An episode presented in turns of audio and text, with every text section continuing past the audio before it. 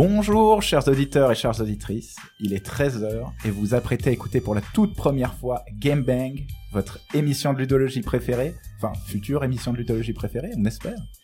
Donc euh, une émission qui va s'intéresser aux jeux au sens large, que ce soit jeux vidéo, jeux de plateau, jeux de cartes, dans une perspective un peu transversale, vous allez voir, il y aura de tout. On va bien s'amuser. Nous sommes aujourd'hui en compagnie d'une magnifique, magnifique ribambelle de charmants gentlemen. Je les vois là, ils sont tous très chauds. Mais gentlemen, je devrais plutôt dire des freshmen.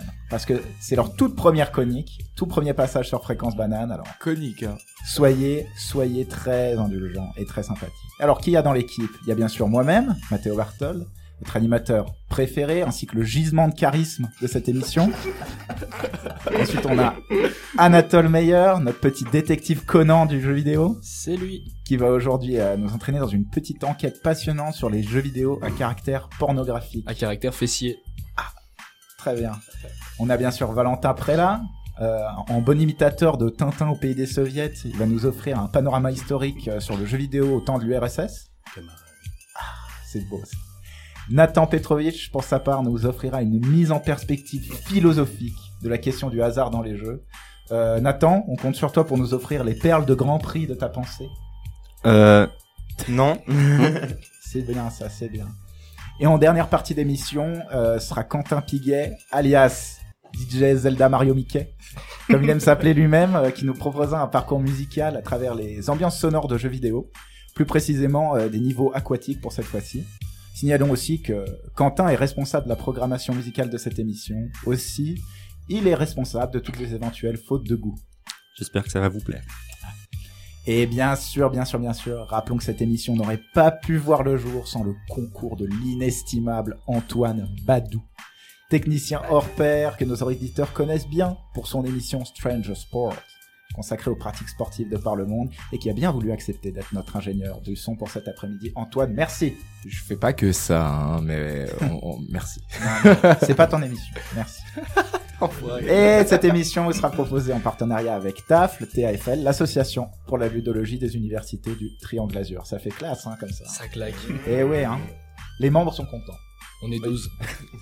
Plus, plus, plus, gonflé chez Bon. Alors, je vais bientôt vous offrir un petit topo sur euh, qu'est-ce que la ludologie et l'émission. Quel est le propos de l'émission? Parce que c'est pas forcément euh, tout simple de savoir ce que c'est la ludologie. Mais d'abord, une petite chanson euh, choisie par notre maître queue musical, Quentin. C'est bien vrai. On va commencer par Snake Eater de Metal Gear Solid 3. J'ai simplement choisi parce que elle est bien et qu'il faut commencer par une chanson bien. Vroom, vroom. Un classique. La qualité.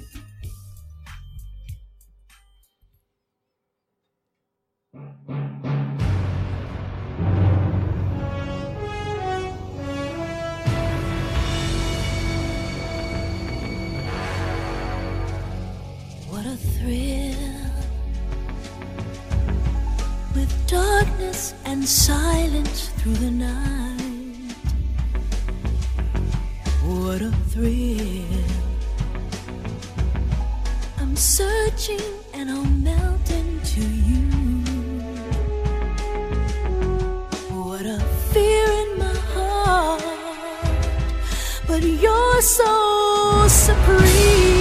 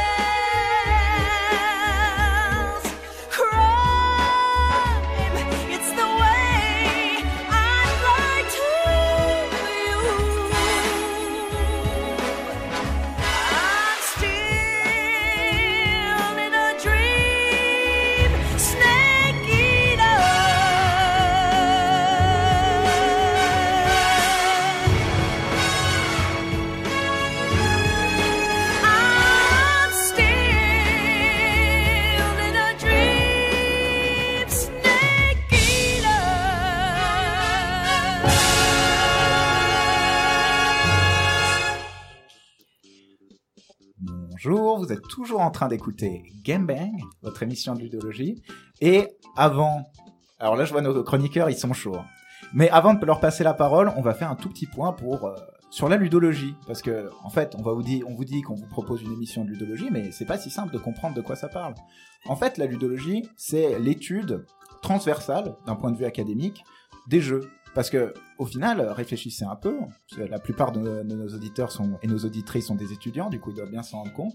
Il y a presque rien euh, sur l'étude des jeux à l'université.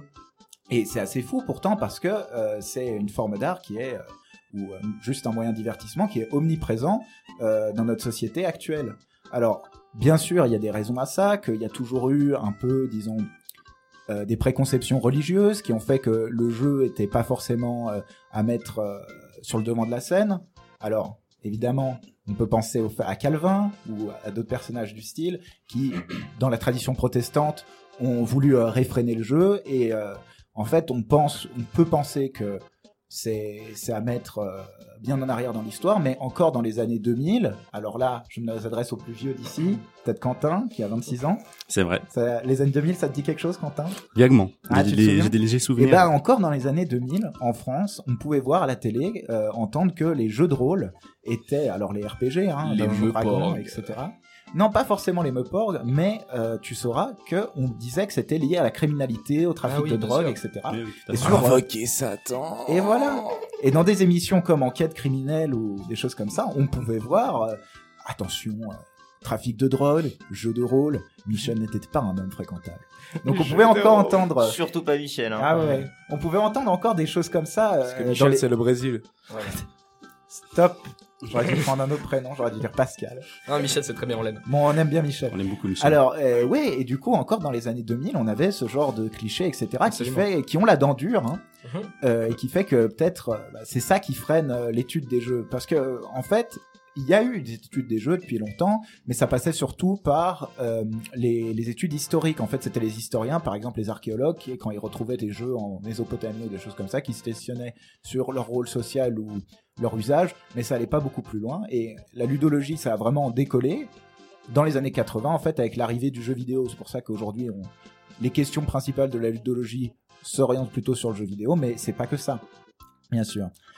Alors voilà, j'ai fait un peu mon, mon petit point sur la question.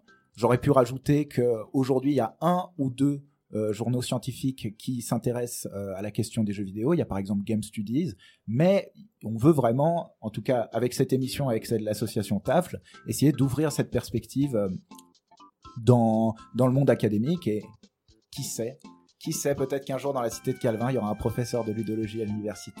J'espère que c'est Nathan.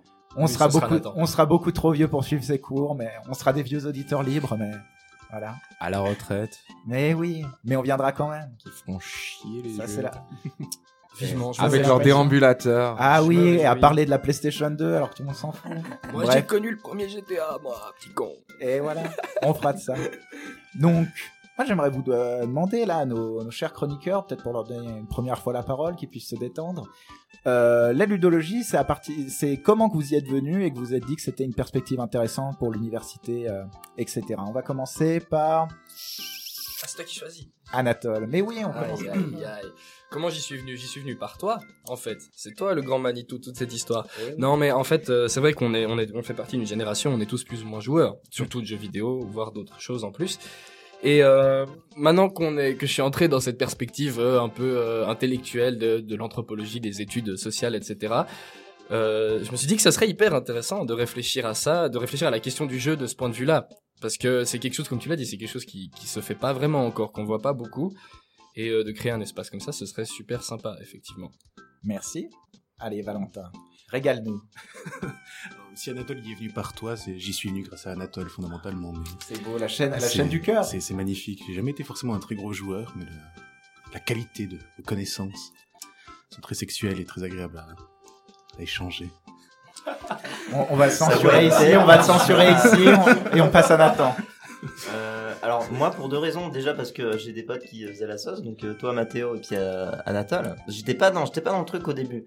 Mais euh, en vrai ce qui est intéressant c'est que justement la nouveauté de ce champ euh, de ce champ euh, de ce champ d'études fait qu'il y a tout à dire en fait c'est c'est génial parce que on peut se poser des questions sur tout et n'importe C'est quoi vrai qu'on a l'impression que c'est une forêt vierge, hein, comme ça. euh, mais carrément Tout est à faire. tout est à faire et en plus euh, bah, tout le monde joue à des jeux donc tu peux en discuter avec plein de gens finalement Mhm. et ça aussi c'est cool bah là justement on est tous ensemble euh, on est euh, on est je crois plus d'une dizaine sur taf alors qu'on n'a encore pas fait grand chose franchement Mm. non non pas franchement dire, c'est- faut pas On est hyper actifs. Même moi je dis la vérité hein, moi je suis là pour ça hein. Allez, on passe à Quentin. Euh, Quentin, là, un, pas un un bon petit mot.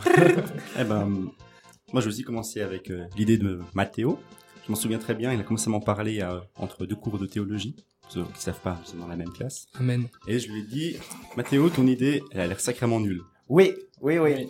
Mais Et comme à chaque bonne Comme, idée. comme à en chaque, fait. comme à chaque fois qu'il me propose quelque chose, je dis, Mathéo, tais-toi, tu dis, tu dis trop de choses.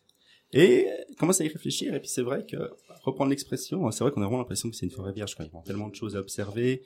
Quand on discute avec les copains, on se rend compte que ça peut être des thématiques très, très drôles, euh, du type, euh, simplement la musique, comment en parler ensemble, ou je vous laisse aussi vous référer à la chronique de Anatole Meyer, qui je suis sûr va en faire sourire plus d'un. Mais on a aussi des sujets très sérieux, euh, comme par exemple, d'un point de vue éthique, on a beaucoup de jeux vidéo qui soulèvent des questions très, parfois très gênantes. On peut parler euh, à certains jeux de tir où on est face à des massacres, des choses comme ça. Tout ce genre-là de choses qui m'intéressent. Partir à l'aventure dans ce terrain inconnu. C'est beau. Allez. Et puis moi, ben, euh, je peux pas dire que j'ai jamais joué à un jeu, tu vois, donc euh, in- Il indirectement, avoue, il avoue. indirect, indirectement, tu vois, on y est, on y est, on y est. C'est la vie un peu de, de, de tous les jours, euh, le, les- la distraction de tous les jours de, de plein de gens. Donc euh, ouais, j'ai envie de dire jeux vidéo, que ce soit jeux vidéo, jeux de plateau, même euh, jeux dans est. la rue, tu vois. Comme le, le champ est tellement vaste, je pense que et que c'est vrai que en soi, à part peut-être des gens qui vont dire euh, les jeux des ethnies, euh, blablabli, blablabla. euh, regardez comment les sauvages jouent avec trois bouts de bâton. Ouais, bah merci, mais nous de base on faisait pareil en fait. Et Il y a aussi ça qu'il faut. Ce que je trouve marrant, c'est que les gens ils sont en mode, waouh, t'as vu, euh, ils jouent avec rien du tout. Ouais, mais nous on joue avec plein de trucs et on c'est aussi intéressant de- Ouais. de, Ouais. s'arrêter là-dessus, genre jusqu'à quel point ces plein de trucs sont éthiques ou pas, ce genre de choses, voilà. Pas mal. Merci. Bon, et maintenant, chers auditeurs et auditrices, maintenant que vous connaissez euh, notre équipe de choc, on va se faire écouter une petite chanson et ce sera Anatole sur euh, les jeux à caractère fessier, tu nous avais dit? C'est ça, à caractère fessier, ouais. Allez, Défa- Défaites vos baguettes, enlevez Quentin, vos pantalons. Quentin. Quentin, maître que de la musique. Qu'as-tu choisi? Alors, nous allons écouter un jeu japonais d'une série qui s'appelle Two. La musique est tirée du sixième épisode qui s'appelle Septat for the Dead Princess. Déjà, c'est une des musiques préférées euh, de cette série et également une petite référence à la chronique qui suit. Si vous allez voir dans les ombres d'internet, vous avez une Ah, quantité les fanarts. incroyable de. Censure, magnifique, censure. surtout. Allez, allez. ne Antoine. googlez pas Roule 34 Lance Roule la 34. musique, lance Allez, la allez musique. pas regarder ça.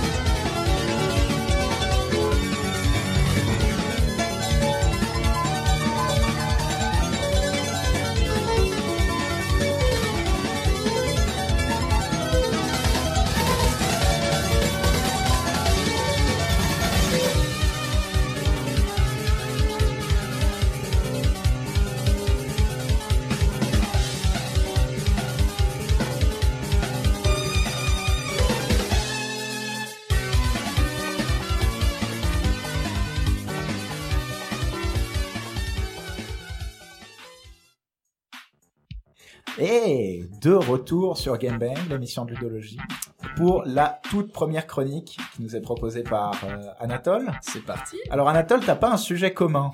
J'ai Euh, pas un sujet commun, effectivement. Et comment t'y es arrivé à ce sujet, Dino Eh ben, c'est-à-dire qu'en fait, l'autre jour, je me baladais gaiement, tu vois, les mains dans le slip sur ce site qu'on aime et qu'on chérit tous. Dans ça le nom- mal, ça commence. Tu connais ce site, dont le nom finit pas par hub et ne commence surtout pas par porn. YouTube. Exactement. et sur ce fameux site, je suis tombé sur une publicité plutôt horrifiante. Et ces publicités aussi, vous les connaissez. Cette espèce d'atrocité Lovecraftienne qui se présentait sous mes yeux avait pris là la forme de Marge Simpson. Ou plutôt d'une gargantuesque paire de seins, couleur jaune canari qui révélait au second plan le visage et la chevelure iconique de Marge Simpson qu'on connaît tous, qui s'affairait ici à astiquer une espèce d'immense chibre turgescent, jaune lui aussi. Faut croire que Homer est bien monté, j'imagine. Et tout ça était surmonté du slogan racoleur Ce jeu te fera jouir en 30 secondes. C'était pas Bart? Oh, ça, ça se discute. Mais vous connaissez ces pubs avec ces fameux slogans Tu vas jouir en 30 secondes, tu vas jouir 15 fois en 5 C'est prometteur. C'est prometteur. C'est excitant. Je me suis dit, purée, 30 secondes. J'étais plus en fait surpris par l'audace du chiffre qui était avancé que par la qualité picturale de la pub. Et donc j'ai décidé de cliquer. Et c'est comme ça que j'ai découvert ce... rentré dans la spirale de l'horreur. C'est ça, j'ai découvert ce monde merveilleux des porn games, des jeux porno sur navigateur. Je vais pas trop vous parler des, des jeux euh, érotiques euh, de bonne facture qui existent, mais plutôt du sais, de ces petits jeux flash qui existent par milliers sur euh, différents navigateurs. Parce que c'est assez fascinant. Je me suis dit que ça valait la peine d'enquêter un petit peu pour vous en parler aujourd'hui. Merci de nous partager ça. Exactement. Parce que je crois que vous imaginez pas l'ampleur du phénomène en fait. Il y en a vraiment, mais pour tous les goûts. Des humains de tous les genres, de toutes les orientations sexuelles, des elfes, des orques, des chevaux, des zombies, des chats humanoïdes sexy. Franchement, je pense que vous pouvez vous estimer heureux que je fasse ce boulot à votre place parce que c'est fantastique. On te remerciera jamais assez. Je Ouais. pense, oui. Et ces jeux, surtout, ils mettent aussi en scène tous vos personnages de fiction préférés. Il y a Marge Simpson, comme je l'ai dit avant. Il y a Sacha de Pokémon. Il y a Sacha de Pokémon avec Marge Simpson. Sacha de Pokémon en sandwich entre Marge Simpson et Diva du jeu Mais Overwatch. ce qui est pas mal, c'est qu'on on se demande si t'inventes ou si c'est vrai. Ouais, Quelles sont à- vos sources Quelles sont j'ai- vos de sources la peine à croire, pour être honnête. Ah, mais faut, faut regarder par vous-même, c'est fantastique. Il y a des trucs magnifiques. C'est pas pour rien que je vous en parle, c'est que ça me fascine quand même. Et le meilleur, voilà, on a Marge Simpson, on a Diva, on a Sacha de Pokémon en sandwich entre Marge Simpson et Diva du jeu Overwatch. Avec au second plan, bien sûr, faut pas l'oublier, Pikachu qui observe la scène d'un œil torve avec un peu de Pokébave qui coule le long de ses Pikachu. Voilà, je devais faire ce jeu de mots, je suis désolé, c'est pour ça. Excellent, excellent. C'est en tout cas pas les questions de copyright qui semblent effrayer les développeurs de ces jeux quand il s'agit d'assouvir nos fantasmes les plus fous. Et on n'oublie jamais la règle 34, qui n'est jamais bien loin. Et alors, je vous parle même pas des titres de ces jeux qui sont tous plus exceptionnels les uns que les autres. Cunt Wars, Fab Titans, Big Bang Empire, MILF City. Enfin bref, en tout cas, moi je suis fasciné par ce monde merveilleux des jeux de boulard sur navigateur. Voilà, c'est très bien. L'assistant est décédé. Bah oui, on est là pour ça, on régale. Mais bon, ça pose quand même quelques questions intéressantes. J'aurais bien aimé vous faire un exposé passionnant sur les mécaniques de gameplay qui sont propres à ce genre de jeu. Mais en fait, à ce que j'ai pu voir, il se trouve que ces mécaniques, elles sont plutôt chiantes la plupart du temps, en fait. Mais je vais quand même rapidement vous les résumer en utilisant une métaphore subtile mais explicite qui est bien au niveau intellectuel de cette explicite, émission. c'est tout toi, ça. notre- Exactement, c'est moi. Je vous la fais tranquillement. Dedans, dehors. Dedans, dehors. Dedans, dehors. Voilà, c'est à peu près tout. Bon, je suis un peu médisant, des fois il y a, il y a un peu plus que ça, on peut y aller plus fort ou moins fort, ou des fois il faut gagner son accès à la scène de sexe en traversant quelques lignes de dialogue ou quelques mauvaises questions qu'on poserait dans Question pour un champion, un trivia un peu nul. Mais euh, il reste que les mécaniques de ces jeux sont vraiment pas exceptionnelles. J'étais pas vraiment choqué, mais j'étais quand même un peu déçu. Alors parlons un petit peu de l'histoire de ces jeux, peut-être que c'est plus intéressant. Je vais saisir, choqué, déçu. Voilà, c'était pour ça. D'où est-ce qu'ils viennent ces jeux et comment est-ce qu'ils se sont développés? Il y a très peu de recherches qui a été faite sur le sujet, mais j'ai quand même trouvé un article du site internet Vice qui parle un, petit peu de ça. Euh, selon eux, donc il existait déjà dans les années 80 des jeux vidéo cochons, sous la forme principalement d'aventures textuelles, dont apparemment la majorité était située dans l'univers de Star Trek, ce que je trouve assez génial.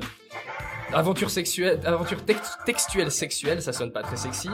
Et effectivement, ça l'est pas vraiment, avec des formulations délicieuses comme ses tétons d'un rouge profond et dur comme le granit, ou encore les recoins sombres de sa féminité. Euh, c'est pas excitant pour tout le monde, quoi. Ça l'est pas pour moi. C'est pas en rien, c'est pas rien. C'est pas, c'est, un charme, c'est un charme. Tu peux pas le nier. C'est, c'est une façon de voir le sexe, quoi. Je- je- on sait très bien par qui ça a été produit aussi, c'est pas les femmes elles-mêmes. C'est pas très sexy, mais c'est pas ça le plus important. Ce que je trouve intéressant dans l'histoire, surtout, c'est que ça confirme, encore une fois, cette sorte d'adage contemporain qu'on comprend un peu maintenant tous, qui dit que toute nouvelle technologie qui est produite par l'humanité sera toujours utilisée en premier lieu à des fins sexuelles ou onanistes. Ça, on le sait, c'est toujours comme ça. Et déjà, les années 80, c'était le cas. Eh, eh, le godemichet est antérieur à la roue. hein. Et 20 voilà. 000 ans. hein. fantastique. C'est pour ça que j'aime notre espèce. On est vraiment euh, toujours dans le progrès et toujours pour les meilleures raisons possibles. C'est génial. Enfin bref, pour continuer un peu l'histoire de ces jeux, la technologie a évolué et ont débarqué les premiers RPG porno, les premiers jeux de rôle porno donc, ainsi que les premiers point and click porno que j'ai vu nulle part apparaître sous l'étiquette point and leak. Et ça, je trouve ça dommage. Ah, tu ne l'as- tu ne l'as spoilé, mais elle est bien. Ouais ouais. Bon, il y a point and dick aussi, mais c'est un peu moins marrant. Ah, plus audacieux. Ouais, c'est ça. Et depuis l'arrivée d'Internet, comme pour tout d'ailleurs, c'est là que les choses ont pris une autre ampleur. Ces jeux, ils sont désormais accessibles par dizaines de milliers sur des centaines de sites. Et notre accès, finalement, il est plus limité que par la vitesse de notre débit Internet et puis par ce fameux petit bouton, oui, j'ai bien plus de 18 ans. voilà donc la genèse barrière, des jeux de barrière. fesses sur navigateur. Surtout grâce au sacro-saint Adobe Flash qui nous permet tout ça. Ajoutez à ça le succès grandissant de la culture visuelle hyper sexualisée qui vient du Japon et vous obtenez une manne absolument inépuisable de Zizi Games, comme je les appelle aussi. Et enfin, la dernière chose à avoir révolutionné ces jeux dans leur histoire, c'est l'arrivée de la modélisation en 3D. Et ça, c'est fantastique, ça immerge le joueur masturbateur dans une expérience d'un réalisme sans faille pour un max de kiff. Non, je rigole, en fait, c'est affreux, c'est des jeux qui ressemblent plutôt à un remake porno sans budget d'Avatar de James Cameron avec 10 ans de retard. Et toutes ces succubes en 3D, elles nous propulsent plutôt directement dans la vallée de l'étrange, le Cannibali, plutôt qu'autre chose. À, à savoir que... le jeu porno parodiant The Last Airbender s'appelle The Last Cumbender. Ça c'est très fort, ça c'est très fort. Alors moi j'ai- j'aime plutôt ces jeux pour les titres qu'autre chose effectivement, c'est quand même le plus intéressant. Bon voilà, c'est un peu effrayant mais que voulez-vous, on n'arrête pas la marche de l'histoire avec un grand H. Alors tout ça c'est bien joli mais il me reste quand même cette question fondamentale qui est l'aspect un peu intéressant quand même de ma chronique, c'est pourquoi Pourquoi une telle présence de ces jeux sur internet? Pourquoi dans l'espace publicitaire, dès qu'on est sur un site un peu douteux, on voit ça. Il y a, y a virtuellement, comme j'ai dit, il y a virtuellement aucune recherche qui a été faite à ce sujet. Les seules personnes qui s'y sont intéressées, finalement, elles se sont contentées de pointer du doigt que c'est étrange et c'est marrant. Mais il n'y a pas grand chose de sérieux. Alors, je pense pas pouvoir vous apporter de réponse définitive, mais on peut un petit peu élaborer. En tout cas, je trouve que c'est intéressant de se poser cette question. Parce que honnêtement, ces jeux, ils sont pas excitants, hein, pas excitants, pas même un peu sexy, il faut le savoir. hein. Ces concepts, les concepts, ils sont dégueux, le gameplay est inexistant, les animations sont terribles, et puis comme on vient de l'évoquer, même les graphismes sont souvent plutôt répugnants. c'est vrai que moi, la question que j'aurais, c'est en fait, quel est le but de ce jeu C'est de s'exciter, mais c'est pas vraiment de s'amuser en fait. Bah, c'est là c'est là que je me pose la question. C'est euh, c'est vrai que c'est des jeux euh, qui sont faits de, de façon un peu homemade finalement, bah, finalement par une personne ou une petite poignée de personnes, euh, qui sont du coup pas très beaux, pas très sexy. Euh, donc je comprends Les pas. personnes ou les jeux Les personnes, je sais pas, j'ose pas juger. On est tous euh, dans l'anonymat. Moi aussi, je montre pas mon visage, c'est peut-être pas pour rien. Mais bon, voilà, on peut se dire qu'à la limite, ça c'est une question de goût personnel. Ouais, vous, vous voyez. pas tous. Et on aime ça. Merci, ça me touche. Futur Anonymous. Ouais, bah oui, bon, on verra peut-être que je ferai de la télé si cette émission marche. On verra bien. Mais voilà, si tout ça c'était qu'une question de goût personnel, je me dis à la limite, euh, vous aimez vous branler sur des dessins moches, pourquoi pas. Mais il y a aussi un aspect pratique. hein. Finalement, on a que deux mains. Comment est-ce qu'on peut jouer en même temps qu'on se, qu'on se fait du plaisir? Qui est-ce qui aurait envie de se donner du plaisir en jouant du bilboquet, par exemple? Franchement, à moins d'avoir un bilboquet sacrément sexy, je, je, je vois pas trop quoi. Écoute, c'est mettre quelque chose dans un trou, hein, au final. vrai, C'est vrai. C'est peut-être si tu recherches juste la symbolique, peut-être que ça fait envie, effectivement. En tout cas, c'est des jeux qui demandent trop de, de concentration pour avoir le temps de, de s'occuper d'autres choses, finalement. Alors pourquoi? Là, j'ai plusieurs hypothèses. On peut en parler ensemble. Je sais pas. Je me dis peut-être que c'est le côté simulation qui se rapproche assez de la réalité pour certains, pour qu'ils y trouvent de l'intérêt. Est-ce que c'est la, performativité de l'acte, entre guillemets, le fait de faire d'être acteur dans le jeu, qui rend ça finalement plus intéressant que simplement visionner un, un porno ou un, un hentai? Est-ce que c'est le fait d'avoir ses personnages fictifs préférés en action? Je sais que ça, ça peut être intéressant pour certains. Est-ce que c'est une question d'a- d'appartenance finalement? Ça, ça crée une forme de, groupe, le, jeu porno comme marqueur anthropologique de la culture otaku, on pourrait dire. Voilà, je sais pas trop. C'est peut-être un peu tout ça. Ça dépend probablement des goûts de chacun. Euh, donc voilà, j'ai débarqué dans ce monde des jeux par ces fameuses publicités, mais celles-là sont, sont finalement assez explicables. C'est c'est des scams en fait, c'est des arnaques. C'est c'est des pubs sur lesquelles on clique qui te montrent des Non, images. t'as pas fini en 30 secondes J'ai pas fini en 30 Ah, secondes, on est justement. Il a jamais fini. Je vais t'expliquer pourquoi. On te présente des images ultra excitantes. Tu te dis, purée, c'est génial. On te présente un slogan qui fait envie, parce que qui a pas envie de jouir cette fois en 30-30 secondes? Franchement, c'est fantastique. Ensuite, on clique C'est sur la pub, et en fait, on nous redirige vers une page où on doit fournir nos informations personnelles, notre email, notre numéro de téléphone, même des fois nos coordonnées bancaires. Donc c'est juste une arnaque euh, qui, profite des gens un peu trop horny. Mais ensuite, finalement, je suis tombé dans ce, dans ce, monde des jeux porno flash gratuits. Et là, on se demande pourquoi, effectivement. Mais même si j'ai du mal personnellement à comprendre l'intérêt que que ce genre de jeu peut apporter, je me dis que ben chacun ses kinks. hein, finalement, c'est quelque chose de très personnel et qu'il faudrait mettre en place des études un peu plus sérieuses, peut-être à base de témoignages pour comprendre de quoi il en retourne. Par contre, ce que je peux comprendre, c'est les motivations qui poussent à créer ces jeux, ces atrocités, malgré tout, même si ça me file la nausée, je me dis que c'est quand même des projets de passion qui sont menés au moins autant avec le cœur qu'avec le sexe, finalement. De la même façon qu'un fan de Nami de One Piece qui est doué en dessin créera un manga la représentant dans les positions les plus affriolantes possibles, un fan de Nami qui est doué en informatique mettra en place un jeu qui permet de, la- de choisir dans quelle position affriolante on la Il y a mettra. une dimension dommage au final. Voilà, c'est ça, il y a quelque chose de, de, de l'ordre, de- c'est de la passion, tout simplement. Et puis, quelle que soit la qualité du résultat, finalement, ça reste un projet fait par des passionnés pour des passionnés, qui sont certes passionnés d'une paire de seins fictives, mais qui sont quand même des passionnés. Et je vois pas trop l'intérêt de critiquer cette démarche. C'est intéressant. J'ai pas trop de réponses, mais je trouve que c'est sympa que des gens se, se donnent à fond pour leur projet, quel qu'il soit, quoi. Mais j'aurais quand même une petite question. Tu penses pas que derrière cette euh, facette un peu sympa, il n'y aurait pas un intérêt financier parce qu'il n'y a pas des pubs sur ces sites ou des choses comme ça qui feraient qu'on on pourrait gagner gros à produire euh, beaucoup et pas bien Un peu comme tu sais sur les chaînes YouTube euh, de, de comptines pour enfants, il y a eu beaucoup d'affaires sur la, la question où en fait c'est une grosse machine afrique derrière de mauvais dessins animés. C'est vachement intéressant. C'est vrai qu'il c'est vrai qu'il y a ça. J'ai vu ça. Bah moi j'ai j'ai j'ai été peut-être trop naïf. Je vois ça du côté projet passionné personnel parce qu'effectivement il y en a des milliers sur ces sites de, de de ces jeux. Donc je me suis dit c'est des petites personnes qui font ça et qui uploadent. Après c'est possible qu'effectivement ce soit une grosse boîte qui emploie des gens à prendre une journée pour faire un jeu de merde. Euh, ou sur un site qui en recense des milliers, comme ça il y a des magnifiques pubs. C'est vrai que c'est criblé de publicité ces trucs. C'est possible, effectivement. En tout cas, ces sites, ils abondent, donc c'est quelque chose qui fonctionne. C'est une industrie qui marche. Et ça vaut la peine de se Ouais. poser la question de C'est pourquoi. c'est vrai que tu as souligné un point qui est quand même important, c'est que ça vend une interactivité qui, au final, on- il n'y a pas dans la pornographie, et c'est peut-être aussi pour ça que l'industrie du porno réplique aujourd'hui avec euh, des simulateurs, les lunettes euh, de... Réalité virtuelle. Réalité virtuelle, exactement, euh, des, des simulateurs du genre. Donc, euh, Je pense que c'est pas mal ça, parce qu'effectivement, on va aller toujours plus loin, toujours plus proche du réalisme, toujours plus haut. toujours plus haut, toujours plus fort. Et euh, Toujours plus long. Bah, même si c'est même si c'est moche, effectivement, au moins on est acteur de ce qui se passe. Et puis ça, c'est vrai que c'est séduisant. Non, ça nous dit quelque chose quand même sur le jeu vidéo, parce que on se dit tout le temps c'est l'amusement, etc. Mais au final, on se rend compte avec cet exemple-là, on, on s'amuse pas vraiment, que euh, c'est au, au fond c'est surtout l'interactivité avec euh, Mhm. avec euh, un objet sur un ordinateur ou etc. qui fait un peu le qui est le fond du jeu. Exactement. Ça parle en fait de nos habitudes sexuelles d'une certaine façon. Ouais aussi, c'est vrai. euh, voilà. Eh ben, écoute, Euh, tu- toi, tu fais l'amour en appuyant sur un clavier. Bah, ça dépend des jours, ça dépend des semaines, ça dépend de la chance que j'ai. Merci Nathan. Merci. dans la Nathan, salle où- dans laquelle tu le fais. Nathan, philosophe. Nathan Je. Philosophe. Merci. Réjouissez-vous. Merci beaucoup Anatole. Merci beaucoup, c'était un plaisir. cool. C'était intéressant. hein. c'était Allez. pas trop crade pour nos jeunes Petite oreilles. pause musicale avec Que dit le maître que de l'oreille? Alors je te renvoie la question parce que j'ai beaucoup de peine à trouver un entre-deux entre les jeux porno et l'URSS. Et c'est même toi qui m'as donné l'idée. Eh oui, Galina Vieja, une chanson de Tropico 3. De- Un jeu où on joue un dictateur dans les Caraïbes. Ah, C'est Anatole qui me fait penser à un dictateur. C'est la moustache qui fait ça? Ah oui. Ou, le, ou le rouge. Aussi. Allez, on passe sur cette petite musique et on enchaîne tout de suite. Salut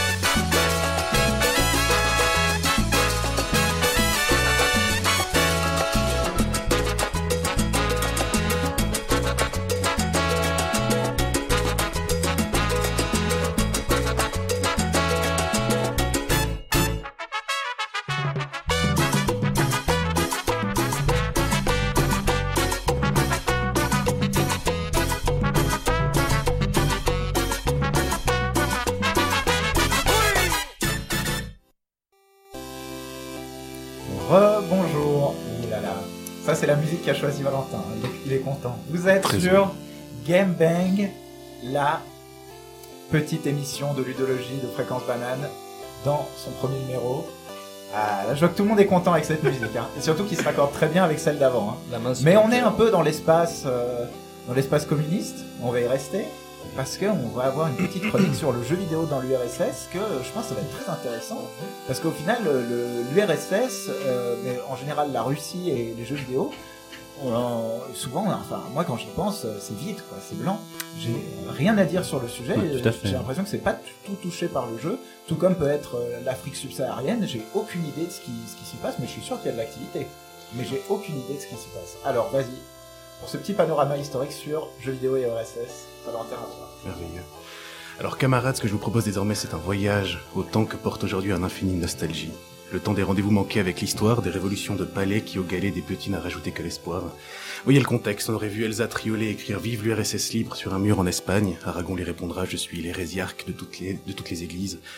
Je te préfère à tout ce qui vaut de vivre et de mourir, vois mes genoux en sang de prier devant toi. 1917, octobre, père des espérances, des amours naissent alors, que demande le peuple le temps d'intellectuels qu'on voyait, entendait, scandant par slogan révolté, mais toujours fumant, on l'air plus intelligent pourvu qu'on soit vu dans les basses-cours. Tandis que d'autres, le regard bustrophénontique, ils préféraient la pipe les matins de mai sous les voitures, les maoïstes d'un jour, camarades, l'Union soviétique.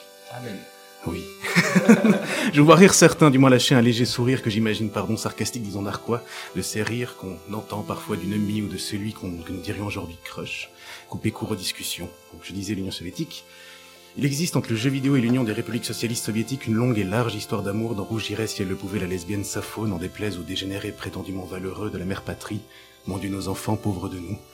Longue histoire, déclinaison surtout donc, comme preuve s'il en est l'existence d'une page Wikipédia tentant de les recenser de Call of Duty à Indiana Jones, des Battlefield, d'autres Stalingrad ou sobre KGB dit le bien nommé. Mais si tous ces jeux ont comme dénominateur commun donc le lieu où l'action se déroule, l'URSS, ils n'en partagent pas moins une origine similaire, autrement dit un Occident bien éloigné des terres slaves. Qu'en est-il donc du jeu vidéo en Union soviétique? Est-ce que le repli isolationniste, la fermeture propre de ces États populaires de l'Est nous aurait gardé d'une vaste et prolifique production vidéoludique outre et de fer Eh bien non, camarades? Qu'importe, dans la pauvreté, vous conservez encore la fierté naïve de vos sentiments, dans l'indigence, vous ne conservez rien, pensait Dostoïevski dans Crime et Châtiment, et si quantité n'est pas sœur de qualité, une question apparaît alors, malgré leur nombre, ces jeux étaient-ils si bons? Eh bien non, camarades. Quoique, on- enfin, on va essayer de voir ça. Euh, donc il me fallait un point de départ. Parce qu'évidemment, lorsqu'on tente de- audacieusement de parler d'un des, des jeux vidéo en URSS, il y en est un qui immédiatement nous revient par réminiscence peut-être. Parce que de tous les jeux, c'est bien celui-ci, il me semble qu'on retrouve partout, peu importe le support, peu importe la décennie, peu importe le pays. Alors j'ai un peu hésité, commencer avec lui, attaquer à froid par quelques espaces connus, brûler les étapes, y venir immédiatement sans autre forme de préliminaire ou attendre, se le réserver, garder le plaisir pour la fin, faire durer l'envie et le désir. Mes amis Tetris, Tetris. On y est. Enfin. on y arrive.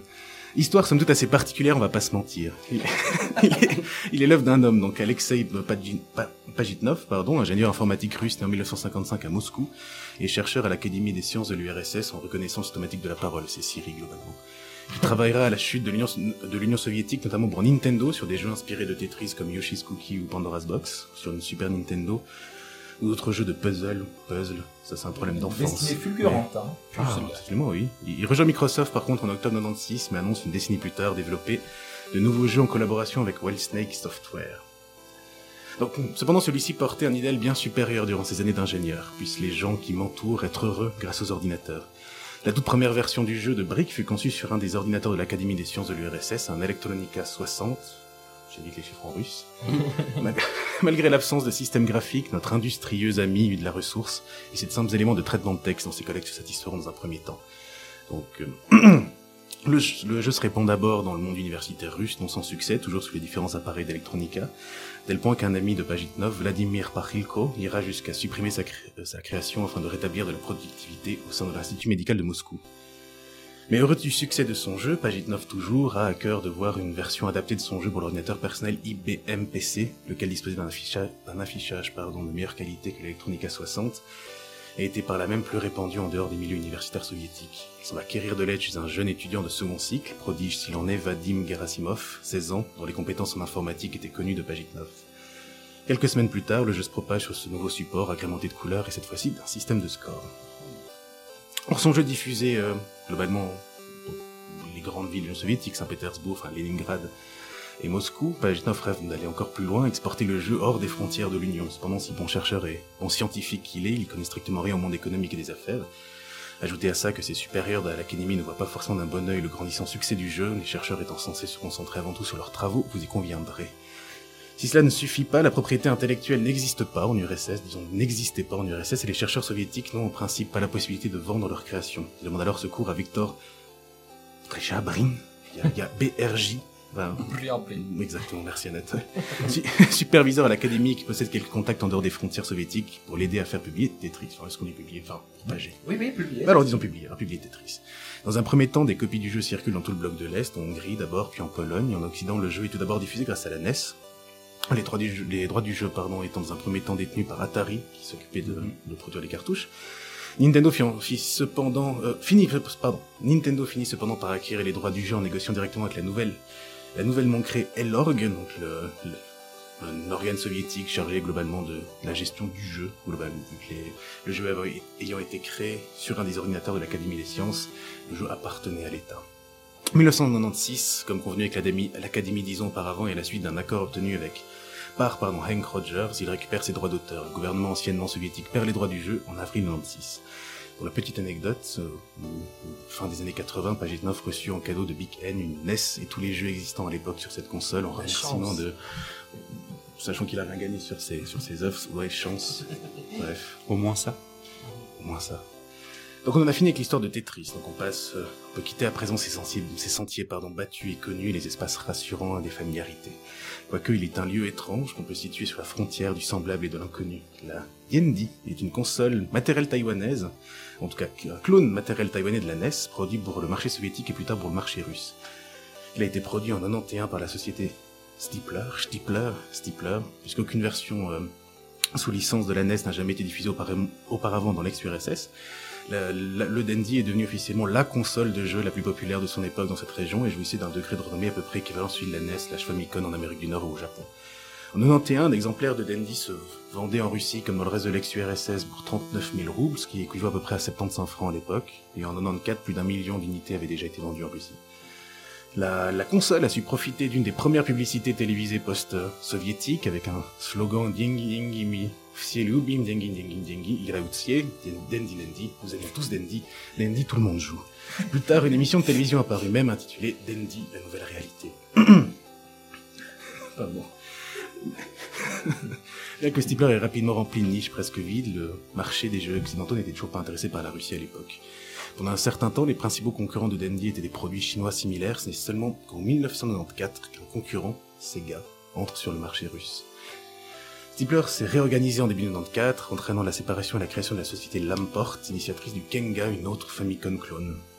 Les consoles Dendy modernes, qui se trouvent encore au, au co- au côté pardon, des produits chinois sur, de nombreux- marchés, sont, sont fabriquées en Chine et n'ont aucun lien avec la société euh, d'origine qui a cessé ses activités en 96. Selon une rumeur, par contre, des on dit, Stippler aurait finalement signé un contrat avec Nintendo acceptant de vendre non seulement des consoles, mais aussi des cartouches de jeux, étant donné que les cartouches sous licence coûtent bien plus cher que les cartouches piratées. Stippler a rapidement constaté qu'elle n'était pas en mesure, oui, que- oui, qu'elle pas en mesure de les vendre de manière rentable, ce qui a entraîné la disparition de l'entreprise.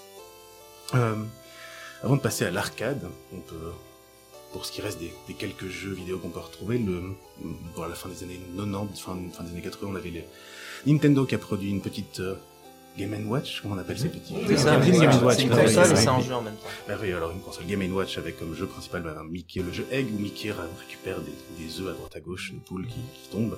La, la Russie va faire globalement ce qu'elle a fait avec tous les jeux, c'est-à-dire prendre, pomper, changer un tout petit truc pour que ça passe un peu plus soviétique. On va appeler ça la Electronica qui fera le, la console Iglana écranier, donc jouer sur l'écran avec le jeu Nupa- Nupavodi, ce qui est l'équivalent d'une série dans lequel euh, des trois petits cochons et des loups, etc. s'animent et le un Mickey est remplacé notamment par Folk, qui est le, le loup du dessin animé Nupavodi. On peut aussi noter euh, Somori, qui est quitte, à faire des copies de, de jeux Sonic ou des jeux Mario, autant le faire immédiatement les deux. Somori, c'est la contraction de Sonic et Mario, et c'est c'est une horreur. c'est une atrocité. C'est une horreur. C'était un jeu pirate taïwanais, je crois, à la base. Hum, hein. hum, Et il a été vendu sur les marchés chinois. En gros, c'est euh, C'est Sonic mais avec euh, le skin de Mario. C'est ça. Et c'est full buggé, c'est immonde. J'ai j'ai vu une vidéo sur, sur internet dessus, c'était assez drôle. Mais c'est assez intéressant en fait. Du coup, le jeu vidéo, il est arrivé pas du tout comme moi je pensais, un peu par-dessous le manteau euh, de par l'Occident, mais en fait c'est le c'est l'Asie qui a qui a fourni. euh, C'est fou, ça vient de Taïwan. Ouais. ouais. Mhm. Effectivement. Et pourtant Taïwan, euh, c'est pas les plus communistes du lot. hein. oui, c'est vrai, oui. bon. Très bien, passons à l'arcade. Donc, écoute de l'arcade dans tout ça. Les jeunes soviétiques des dernières années du régime ne sont pas en reste. Le Comsolom, l'organisme encadrant la jeunesse soviétique rôde et son œil accusateur est prêt à dénoncer la moindre machine occidentale, donc pervertissante. Car si l'URSS ne manque pas d'arcade, on ne saurait retrouver sous nos contrées les machines qui furent fabriquées. Moskoy Boy, Lepka, Magistrali ou encore Konek Gorbunok, des noms qui ne disent rien, mais qu'on retrouve encore de ci, de là aujourd'hui, dans les cinémas ou autres lieux de vie en commun, reconnaissables à leur dégaine, mémoire d'un temps qu'on ne connaît plus. Vestiges certes, mais qui ne... qui n'ont, il faut le dire, en aucun cas perdu de leur verve, 15 copecs qui vous voyez des trentenaires russes, ukrainiens, azéris, encore kazakhs, sans retourner à leur passé. À Moscou se tient en 1971 l'un des plus grands rassemblements de machines de jeux mécaniques, à l'image d'un flipper notamment, Attraction 71, le peuple est comblé. L'engouement d'Attraction 71 inspire, de toutes les nations arrivent des modèles de machines sur demande du ministère de la Culture de l'URSS. Seulement voilà, si le jeu en tant que tel est connu en URSS, l'Union ne possède pas de spécialistes suffisamment formés. Pardon. Ce sera donc l'armée, de Vladivostok à Saint-Pétersbourg, de l'Oural au Caucase, qui, sont mis, qui est mis à contribution des secteurs de la radiophonie, de la télévision, de l'industrie, de l'informatique et même plus exotique le secteur, le secteur nucléaire. Conséquence, les arcades sont secret défense, une grande diversité dans les composantes, composantes machine par machine, chacune unique quelque part, leur particularité, leur retard technologique est compensé par des interfaces physiques tangibles et immersives. Le plus célèbre et répandu s'appelle Moscow Boy, bataille navale, copie à peine dissimulée de Sea, sea Rider. Sea Rider. prononciation. Un jeu américain de 1969. Résumé en une phrase, le principe est de viser une série de navires avec son périscope de sous-marin. Donc jeu totalement mécanique. Sorti en 1974, sa production perdure jusqu'en 91 puis s'arrête sans pour autant sombrer par la suite dans l'oubli, comme dit précédemment. Des dizaines d'autres jeux seront conçus, clones des jeux occidentaux, simulations de combat, parfois des jeux conçus par et pour la Russie. On démontre l'exemple de Korotki, hein, une sorte de jeu typique et folklorique slave ressemblant au bowling. Leur but, parfois pédagogique, avec de nombreux jeux de mémoire ou de réflexion comme les Pamiat, qui veut dire littéralement mémoire, un jeu de mémorisation, ou Victorina Quiz, un test de connaissance sur le code de la route. D'autres jeux exercent l'héroïsme et leur réalisme socialiste, des jeux de tir militaires comme euh, Torpedia Ataka. Le joueur est certes citoyen, travailleur, mais surtout athlète et combat- combattant, pardon, loin des univers fantastiques, des succès japonais de l'époque qui nous détournaient de la révolution. Dans Simara Lepka, le gros navet, adaptation d'un conte d'Alexis Tolstoy, Tolstoy, jeu purement mécanique à la fin des années 1980, le joueur doit ainsi tirer de toutes ses forces sur une poignée représentant un légume récalcitrant de la, de la fable. Une belle façon de mettre en avant à la fois le patrimoine folklorique russe, les valeurs socialistes et l'effort physique, le tout dans une machine à rebours de la course à rebours, oui, de la course occidentale au tout virtuel et au tout technologique. Bref, un bon condensé de jeu à la soviétique. Dans les années 80 commence la période Gorbatchev et l'URSS entre dans une grande vague de réformes allant, de allant vers plus de libéralisme économique et politique. Ça a un impact sur le monde du jeu vidéo aussi. Nous, Pagodi, toi t'en voir, nous avons parlé précédemment, première opéra- opération de merchandising du pays consistant à transformer un dessin animé en produit informatique. Avec la perestroïka, une nouvelle manière de concevoir le jeu vidéo arrive. Les jeux certes orientent et travaillent l'esprit, mais c'est une source de profit comme une autre. Les unités de production étatiques devaient, pour la première fois, penser en termes de bénéfices. La sortie de nous, Pagodi, s'inscrit dans ce cadre. Confirme, si vous voulez, le- c'est une interview de Planck Blasko qui est très intéressante qui parlait avant du jeu vidéo en Union soviétique.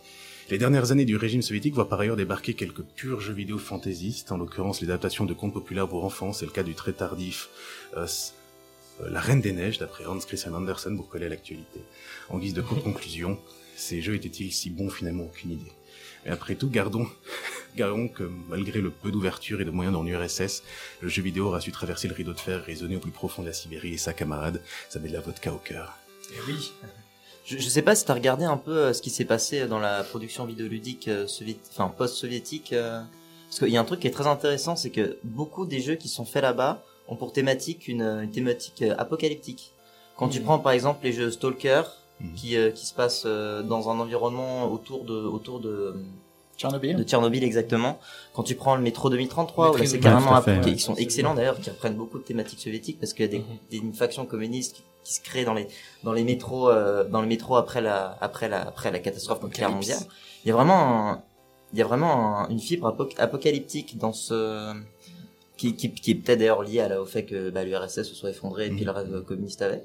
Mais ce qui est intéressant, c'est que de- par contre, la fibre que tu as bien montré, la fibre traditionnelle, etc., de mettre au cœur de quelque chose qui quand même se, se- est technologique, mettre une fibre traditionnelle, faire adapter des contes ou etc., c'est c'est quand même assez sidérant et ça, ça on l'a totalement perdu. Mhm. En tout cas, merci beaucoup parce que euh, tu nous as éclairé sur euh, vraiment un, un point d'interrogation euh, dans l'hi- dans l'histoire des jeux. Merci C'est beaucoup. fantastique. Plaisir. Alors, alors, là, ça va être notre grande pause musicale d'un bon quart d'heure à peu près. Ouais. Petite question, moi, de ma part, c'est, à votre avis, est-ce qu'il y avait déjà des, des rageux russes euh, comme sur les jeux en Sur- ligne sur- Ah sur- Ah, non, Dota et CSGO, ça n'existait pas encore. non. Mais Est-ce que c'est dans le sang Ça se dit. Ah, souka, souka. Ah, voir. Why you bully me? Why you...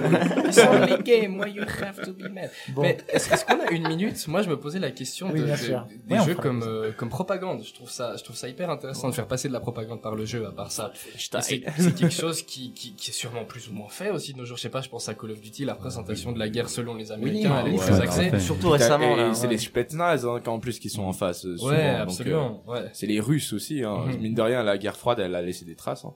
ouais, absolument. Non, c'est vrai. Pensons en à fait, ça aussi, c'est intéressant. quoi. C'est vrai que aussi, il faut se dire que depuis que l'URSS en fait existe plus, en fait, c'est devenu un ennemi qu'on peut vraiment Facile, investir ouais. dans les dans les jeux vidéo. Mhm. C'est- Mais C'était le cas bien avant. Enfin, Oh, déjà le cas avant. Tous les jeux que j'ai cités Oui, mais ça continue, c'est ça qui est marrant. Ça, ça continue, bien sûr, mais c'était Ouais. c'est c'est pas arrivé après la chute de l'URSS, c'était déjà Mhm. vraiment le cas, mais euh, Ok. Oui, Ah, quand un jeu où c'est Trump le méchant. ce serait magnifique. Je crois Ah, que ça il y a déjà. sûrement un jeu porno flash. Y a- y a- il y a- Ah oui, j'avais vu un jeu Golden genre, Shower. euh, genre euh, euh, Trump qui, en, qui, qui se tape Non, non, non, non, non, non, non. Allez, Ah, moi, encore moi, il y a, il y a bien un jeu Mélenchon, hein, attends. Sérieux Ah oui, oui, Ah, oui. tu- c'est- c'est le, c'est- le, c'est le parti de Mélenchon qui a, Ouais, qui a créé un jeu où, où il, où il tabasse un à un les, les, les, les, Les opposants, les, les, les autres politiciens. ouais. Ok. Et je crois que le, le final boss, c'est Macron, si mes souvenirs Ah, sont et Non, dans c'est la sorti dans la avant. même euh, dans la même veine, vous avez un jeu alors un peu moins populaire mais qui s'appelle Kill Mittal dans rapport avec euh, les, les problèmes autour des fermetures d'usines euh, ArcelorMittal en France. Ouais, Très c'était il y a longtemps ça. Ah, très fort. Ouais, c'était il y a longtemps. Bon, allez, Magnifique. on veut pas prendre de retard, on passe à la musique. Quentin, peut-être un petit mot sur ton choix? Alors, on a une grande sélection qui nous attend. En deux mots. Euh, en en deux deux mots. mots, en deux mots. Euh, Du bon ou du pas bon? Bah, Évidemment, Que du très bon. Ah, c'est bon, tout ce qu'on a besoin de bon, savoir. Que du très bon. Alors, on a des musiques qui viennent de tous les horizons, des petits studios es- et un- indépendants espagnols, comme des grosses usines de production type Square Enix. Nice. Euh, on va commencer par un petit favori euh, de l'année 2019, Blasphemous, qui a été produit, je viens de vous vendre la mèche, par des Espagnols, Team 17, qui reprend euh, les mécaniques très sombres euh, du christianisme de milieu médiéval, début Renaissance, avec des périodes comme l'Inquisition ou ce genre de choses, et qui refait... Thérèse, Thérèse. Thérèse Davila, qui refait un mix là-dessus en dans un univers complètement fantastique euh, où on me fait signe qu'il faut aller à la suite. Je vous laisse découvrir tout ça et j'arrêtais maintenant. Bisous. Bisous.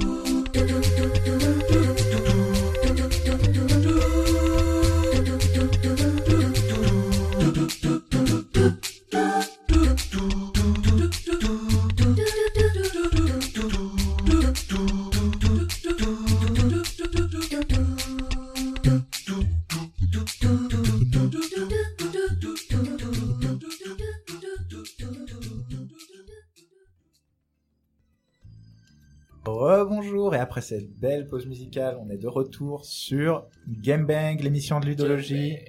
Game Bang. Alors Quentin, j'ai dû te couper, désolé, impératif du chronomètre, mais tu peux nous dire quand même euh, le nom des chansons qui viennent de passer? Non, je suis vexé. Ah, très bien. Alors, dans l'ordre, on a commencé par Tarantato à la Hermana Mia. Tarantato, j'ai pas réussi à trouver la traduction. Ma chère sœur, euh, qui est relatif à l'histoire d'un personnage du jeu. Je ne dis pas plus s'il y en a qui veulent y découvrir. On a ensuite eu Help Me Faith de Hope Country Core, qui est un groupe créé par Ubisoft pour euh, le dernier opus de Far Cry, c'est-à-dire le cinquième. Euh, je pense qu'il y a un jeu de tir, souvent dans des, des endroits très apocalyptiques, ou du moins où il y a des Créé policiers. par euh, le studio Ubisoft sur ordre de Ubisoft. Ouais, ah, intéressant, Ouais, ça, je savais pas qu'il y avait ce genre de pratique. que- J'ai pas repris le nom, mais il me semble que celui qui est à la tête du groupe est un employé d'Ubisoft. Ah bah parfait. Et qui, a, qui a fait sa team de son côté. Ensuite, on a eu la musique de sélection de menus de Metroid Prime. Je pense que certains joueurs euh, ont reconnu tout de suite. En tout, Les cas, on a, aficionados, bien sûr. en tout cas, on a eu le petit Nathan qui a eu un grand sourire quand il a reconnu. D'ailleurs, Nathan qui a parlé tout de suite, donc j'ai encore présenté brièvement les deux musiques et on va te laisser la parole. On a ensuite eu the Ascent qui est issu de Nier Automata, une grosse production de Square Enix.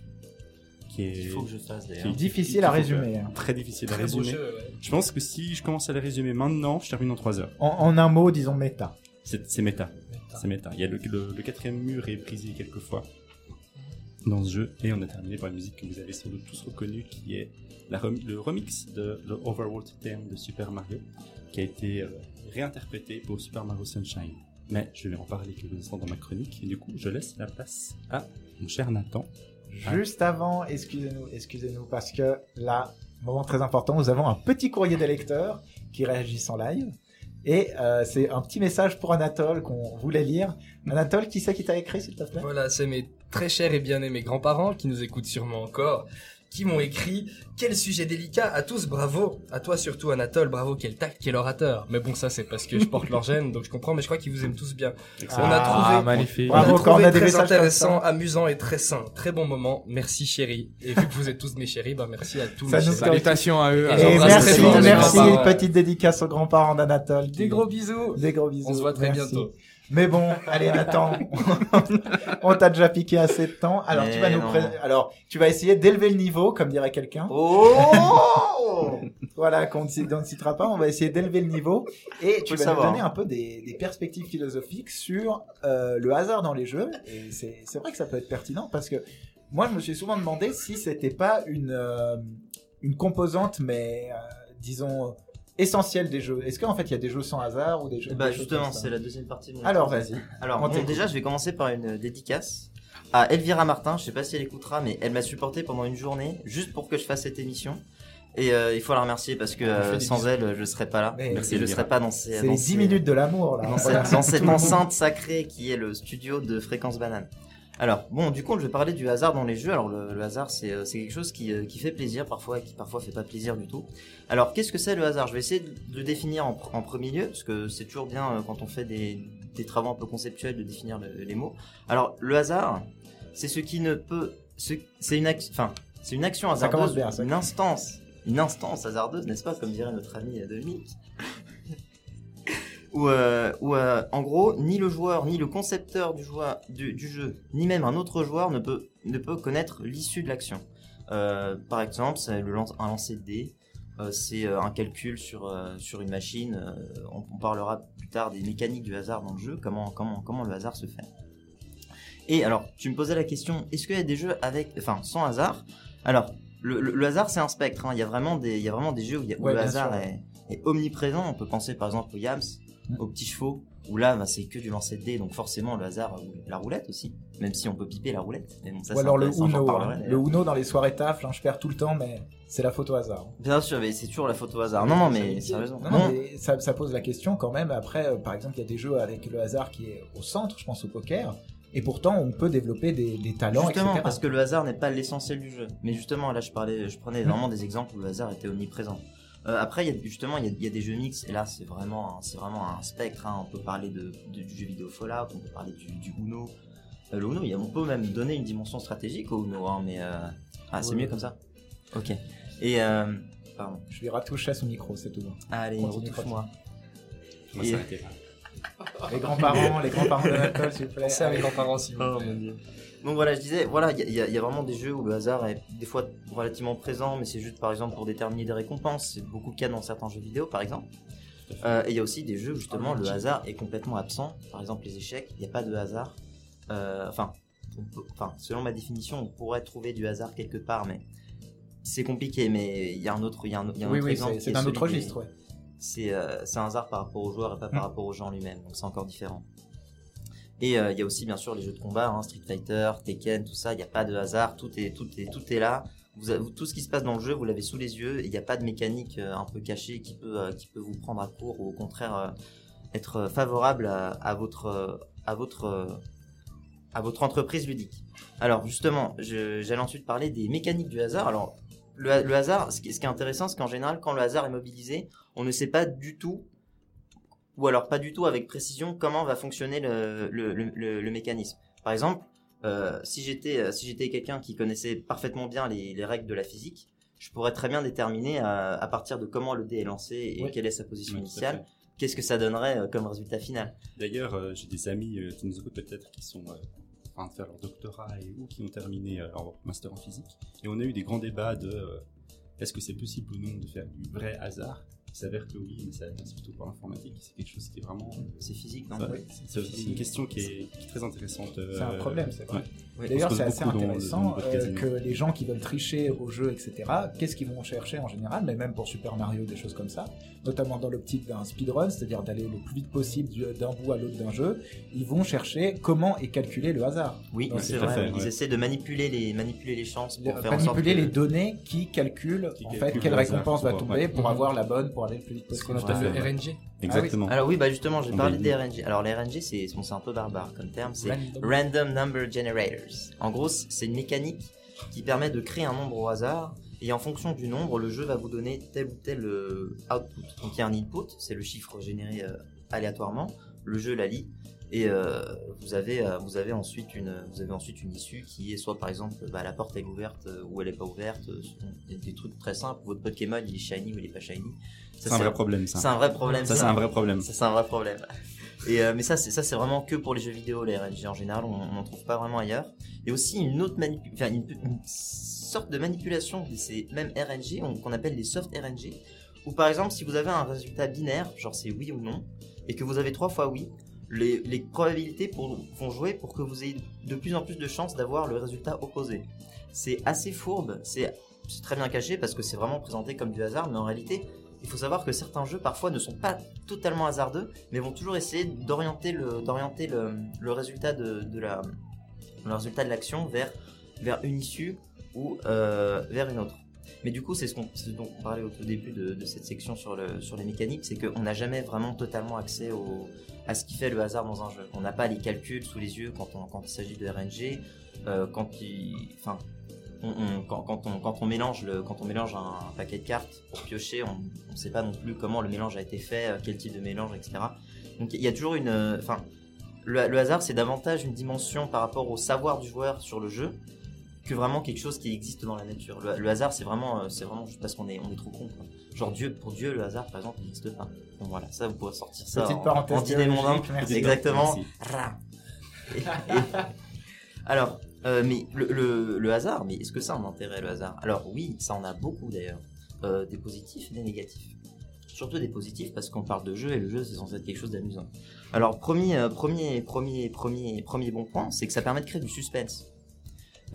Quand, on, quand, on, quand on est par exemple en train de jouer un jeu de rôle, comme avec pas mal des joueurs autour, enfin tous les, tous les, tous les mecs de l'émission qui sont en train de faire l'émission, sauf l'assistant malheureusement, Coucou. on, on- on- Pas on- d'exclusion. hein. on fait un, Bah on ouais, a je plus- fais aussi du jeu de rôle, mais euh, Au lit. plus au privé. Allez, Allez, il faut. Ça hein. compte aussi. Tant qu'il y a le jeu dans le mot, c'est bon. Jeu de mots, jeu de rôle, on prend tout. Oui, faudrait parler des jeux nous, on est sexuels. gamers, on peut pas faire ça. Voilà, Incel Gang.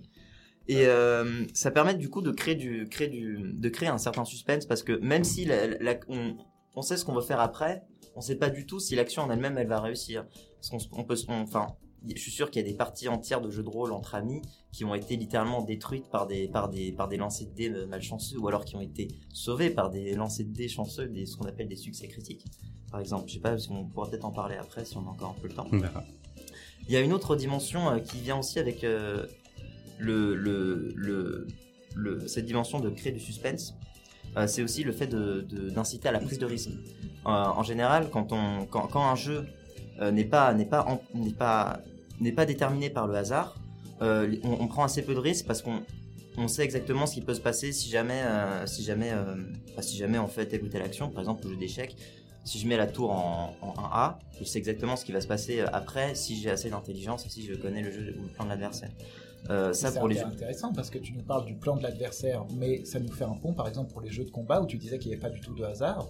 Il n'y a, pas de hasard par rapport au jeu en Ouais, lui-même. mais où les techniques, où en fait, Mais comment on, le- réagit, le- comment on réagit, etc., c'est fondamentalement du- c'est- la gestion du la hasard, même gestion chose. du chaos. Ça- mais justement, c'est la, no- la, la notion de mind game. C'est- du hasard, mais sur quelqu'un qui, qui, lui, pour le coup, n'a pas de hasard dans sa tête. Au fond, dans la subjectivité du joueur, qu'il y ait du hasard ou qu'il n'y ait pas de hasard, c'est c'est presque important. pareil. C'est ouais, ce qui compte, c'est ce qui est de l'imprévu plutôt. Voilà, c'est l'imprévision. Justement, là, on parle du hasard, mais on peut aussi parler de la, la question du yomi, c'est le mind game, c'est-à-dire essayer de déterminer quel est le, quel est le, quel est le, quel est le plan de l'adversaire, qu'est-ce qu'il va faire à tel moment. Par exemple, si vous jouez à des jeux de combat à niveau professionnel, le mind game, c'est un truc qui est fondamental parce que vous allez en trouver tout le temps. On va faire des chimies, c'est très compliqué, mais c'est passionnant.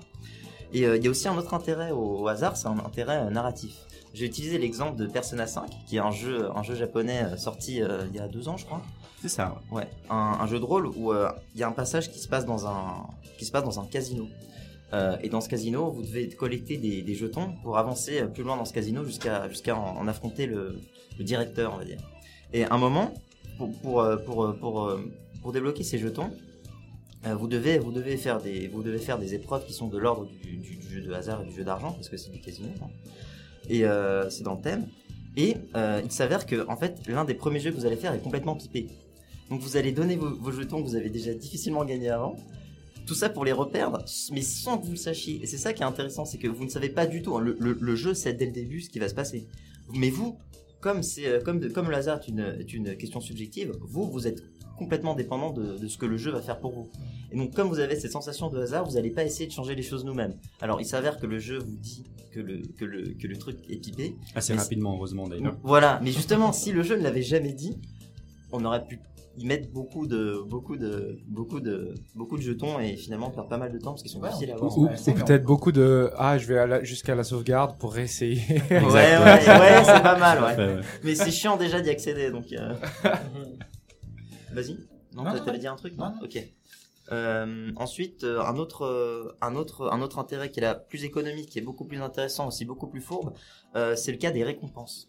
À la fin de, ouais, exactement. À la fin de pas mal de, surtout de parties de jeux multijoueurs, maintenant vous avez ce qu'on appelle des, espèces de, petits- de petites boîtes surprises où vous avez plusieurs, plusieurs récompenses qui vous sont offertes. Et en fait, la nature de ces récompenses dépend totalement du hasard. Et ce qui est intéressant, c'est que justement, cette es- ce, ce- ce- sentiment de hasard, mais aussi ce sentiment de cette impression qu'on va avoir de la chance, va nous inciter à jouer encore plus dans le sens où on va se dire ouais mais après j'aurai telle carte dans Hearthstone, j'aurai euh, tel tel cosmétique dans, euh, dans, Team Fortress 2, etc. Et du coup il y, y a une vraie incitation à dépenser parce que on va faire jouer ce, le, comment dire ce qu'on appelle le circuit de récompense en psychologie, c'est-à-dire cette espèce de processus psychologique qu'on essaie de stimuler euh, pour justement créer de plus en plus d'envie chez le joueur. Et on, on- on peut jouer sur, ce, sur, sur, ces- sur le sentiment de hasard pour inciter quelque part le, le joueur à consommer. Ça, c'est vraiment un truc économique intéressant. Et ça, c'est propre aux jeux vidéo. Et Ça, pour le coup, c'est propre au modèle économique du jeu vidéo. en Oui, fait. tout à fait. Ça dépasse le jeu. Surtout les jeux gratuits d'ailleurs. Est-ce qu'on sait si les, les, les, les gens qui publient des jeux vidéo manipulent ce soi-disant hasard pour, pour, pour justement inciter au maximum à la consommation C'est une excellente en question. donnant les demi-récompenses Mais en général, quand on joue à des jeux, on n'est pas satisfait par un seul objet, donc on De continue toute façon, après. peut-être ça suffit, ouais. Mais euh, par exemple, on peut prendre l'ex- l'exemple de World of Warcraft, où vous pouvez, vous pouvez avoir des montures avec une certaine chance, avec une certaine exécution d'un certain boss de raid. Six ans et demi après, j'ai toujours pas mon phénix. Putain. Et Est-ce que t'as le Drake du temps?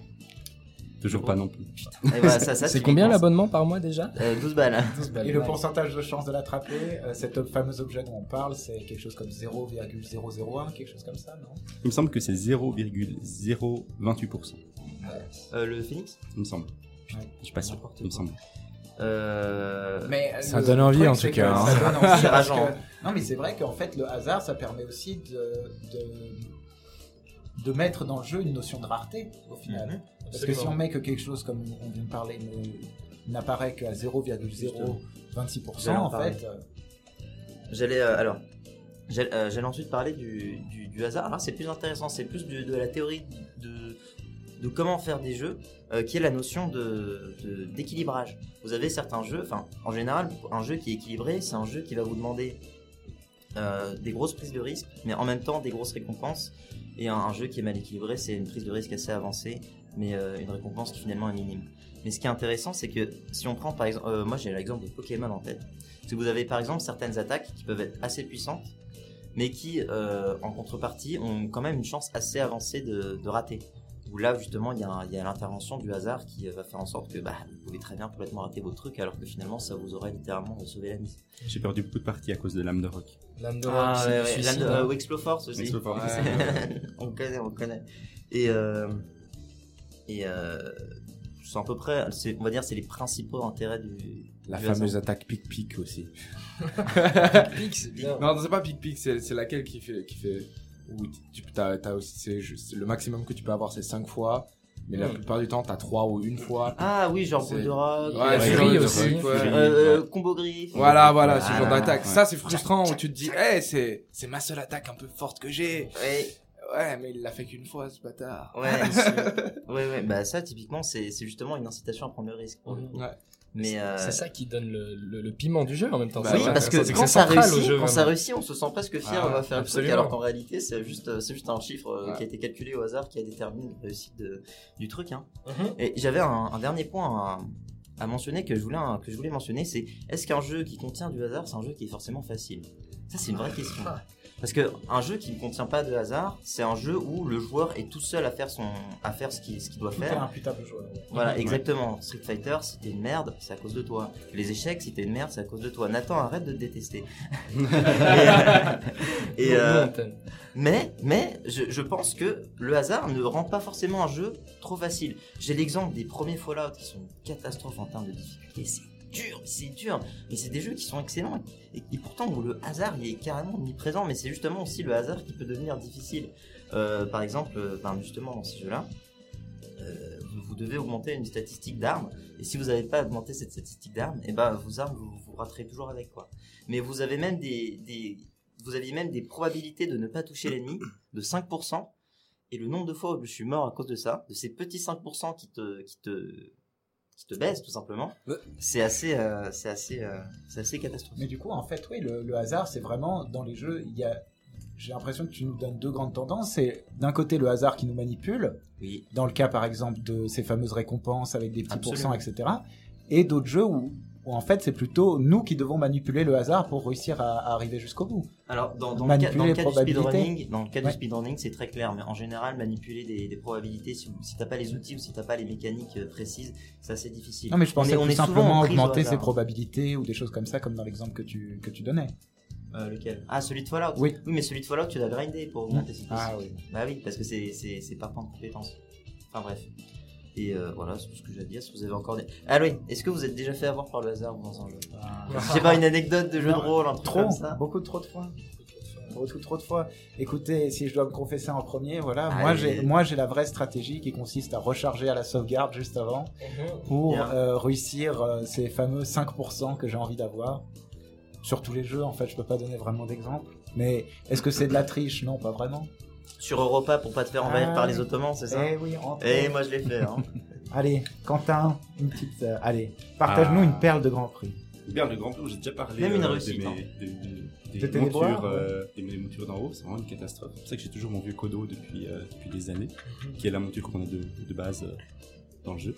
Voilà, 100% Anatole, de sur les jeux pornographiques. Est-ce jeux que, du hasard. est-ce que tu t'es fait Est-ce avoir que- Est-ce que, qu'il tu y a as du perdu Est-ce qu'il y a du cum surprise ou pas Bah, disons que effectivement, la, la- combien de temps tu tiens, c'est pas forcément que des, des perspectives euh, naturelles.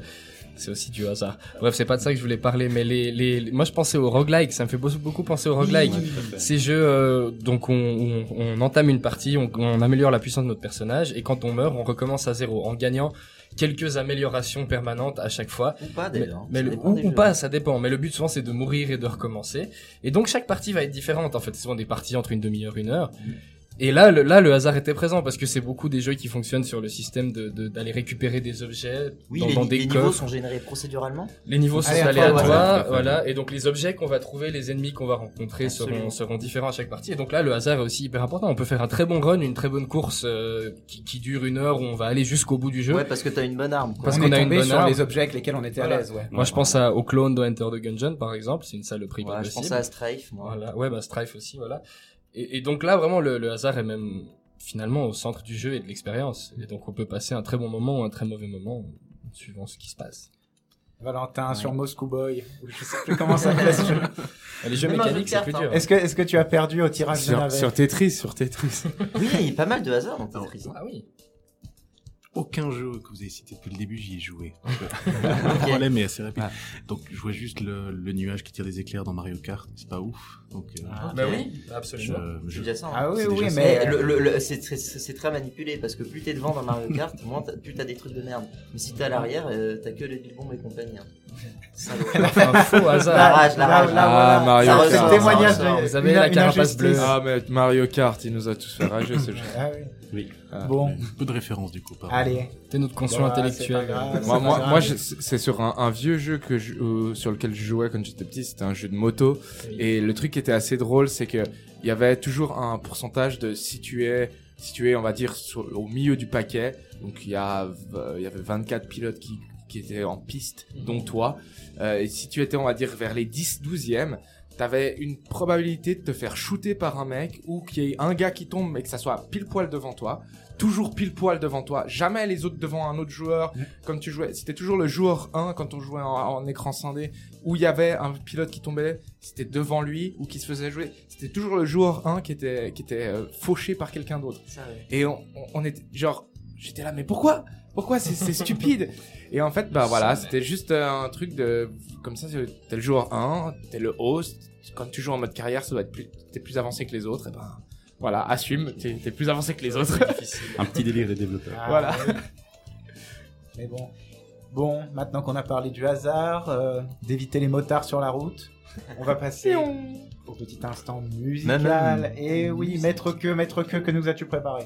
Alors, c'est un jeu qui a tendance à faire froncer les sourcils, Nathan qui vient de parler, une musique qui vient de Castlevania, parce qu'on a un grand débat maîtrise du Castlevania qui ne s'arrête jamais. Team Castlevania. Team Castlevania. Team Metroid. Aïe. Avec Sub- Subterrane Hell, une musique de niveau aquatique qui va nous mettre dans l'ambiance pour la suite de l'émission. Glou glou. À plus tard.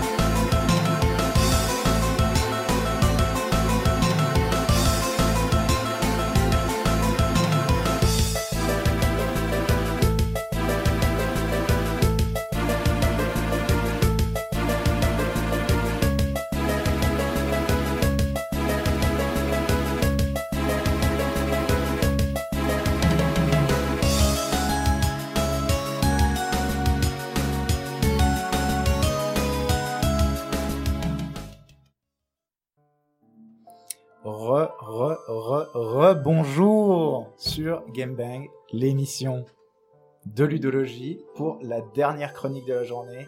Tout est passé si vite. Avec. Quentin qui va nous parler encore une fois de musique de jeu. Il l'a fait par petites touches ici et là C'est vrai. jusqu'ici, mais maintenant il va nous parler des musiques des niveaux aquatiques parce que en fait c'est vrai que maintenant que j'y pense, quand on joue à des jeux vidéo, euh, il y a souvent déjà des niveaux relatifs à l'eau, mais ils ont des musiques qui tournent autour des mêmes thèmes, mais je saurais pas dire lesquels, mais c'est ce que tu vas nous apprendre aujourd'hui. C'est ça. Alors c'est vrai, euh, question que mes camarades qui nous ont bercé tout le long de cet après-midi euh, m'ont posé à midi alors qu'on était en train de manger une délicieuse pizza, c'est pourquoi parler spécifiquement de la thématique de l'histoire des musiques dans les niveaux aquatiques? C'est vrai que c'est un sujet franchement spécifique, franchement bizarre, qui sort un petit peu de nulle part. Et euh, hier, dans un repas de famille, euh, quand j'ai annoncé euh, à mes cousins et oncles Coming que j'allais... out. Coming out. Mais non, traiter de cette question, ils m'ont dit ah, mais c'est vachement bizarre, pourquoi est-ce que tu nous parler de ça aujourd'hui? Commencer par une petite mise en contexte. Les niveaux aquatiques dans les jeux vidéo ne laissent en général pas les joueurs indifférents. En effet, les coquins de développeurs profitent du prétexte d'utiliser l'eau dans les niveaux pour changer les règles de leur jeu. Les contrôles deviennent mous, nos héros ralentissent et les joueurs résolvent des pulses articulants selon le jeu. Gestion d'oxygène, de l'espace vertical ou encore la masse des différents objets présents dans les niveaux. Ceux qui ont terminé le temple de l'eau dans Ocarina of Time sauront à quoi je fais référence. Mais qui l'a terminé? Enfin, Quentin, réfléchis. un peu. Moi- Moi, je Qui l'ai l'a term- terminé? Moi, je l'ai terminé en en regardant la solution. Mais voilà, Mhm. voilà. Moi, j'y ai laissé la moitié de ma santé mentale. Cependant, il y a une chose que les niveaux aquatiques tendent à très bien faire, c'est la musique. C'est pour ça qu'on en parle aujourd'hui. La symbolique variée de l'eau, qui peut être calme ou destructrice, terrifiante ou reposante, couplée aux mécaniques originales dont je viens de parler, ont inspiré les compositeurs à produire parmi les meilleures musiques de jeux vidéo, et même, selon moi, parmi les meilleures musiques tout court. Avant d'aller plus loin, je souhaite rendre à César ce qui appartient à César, un petit clin d'œil à un livre pas très connu, et vous dire que ma participation d'aujourd'hui doit beaucoup à Matthew Dyson et sa chaîne YouTube Game Music Fanfare ainsi qu'à A-Byte Theory, sans qui j'aurais beaucoup, mais alors beaucoup de peine à être prêt pour aujourd'hui. Liked and subscribe. Nous allons donc La aujourd'hui la cloche, la cloche Pas bleue. la cloche.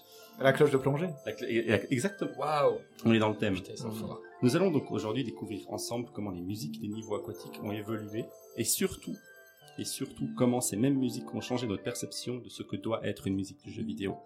Nous allons commencer par un petit interlude musical.